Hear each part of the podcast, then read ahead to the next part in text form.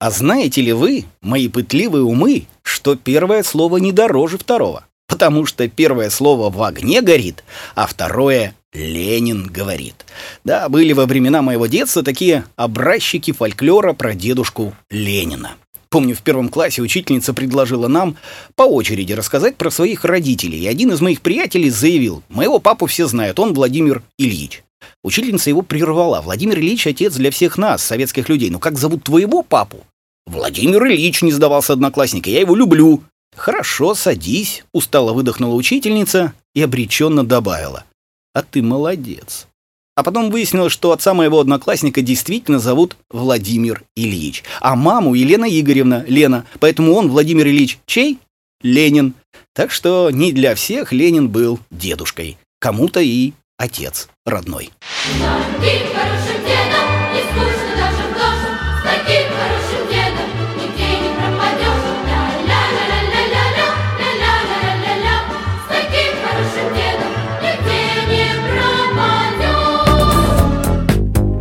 Время назад! Уже в детсадовском возрасте я знал кучу стихов. Причем не все они были геройко-патетического содержания. Например, одно четверостишье, застрявшее в памяти на всю жизнь, несколько принижало образ Ленина, давая понять, что и он не сразу стал вождем пролетариата. Когда Ильич был маленький, с кудрявой головой, он тоже бегал в валенках по горке ледяной.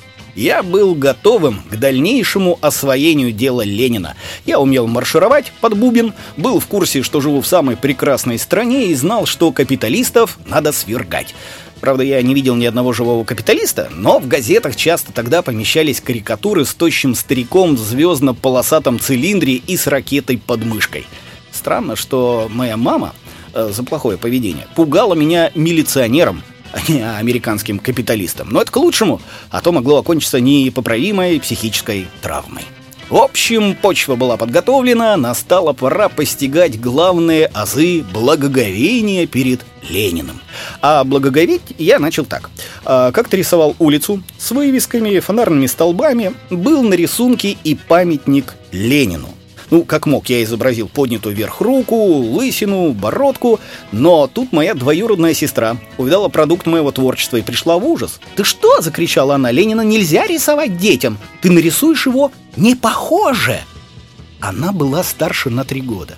Я привык ей доверять. Мы поспешно зачеркали памятник и задумались, а можно ли зачеркивать Ленина? Подсказать было некому, поэтому, порвав рисунок на мелкие клочки, мы выкинули его в унитаз — и только потом дошло, что мы совершили настоящее святотатство. Мы не только зачеркали Ленина, нарисованного ребенком, но еще и порвали его и смыли в унитаз. С тех пор в моем сердце и зародилось нужное благоговение. Правда, оно не помешало позднее совершить мне еще одно святотатство, уже в школе, где стоял огромный гипсовый бюст Ленина. Я решил проверить, насколько глубоки у него ноздри, ну, доходят ли они до мозгов, как у всякого нормального человека? Легенда о том, что дырки в ноздрях упираются прямо в мозг, была поведана мне мамой, чтобы отводить у меня желание заниматься самокопанием. Результаты разочаровали. Дырки Ленина оказались неглубокими. Было видно, где они заканчиваются. С горя, я помню, изрисовал изнутри сначала одну ноздрю Ильича, а потом и вторую – но это, мои пытливые умы, как говорится, уже совсем другое дело Ленина, которое, как известно, живет и побеждает. И вновь продолжает собой, и сердцу тревожно в груди. И Ленин такой молодой, и юный октябрь впереди. И Ленин такой молодой,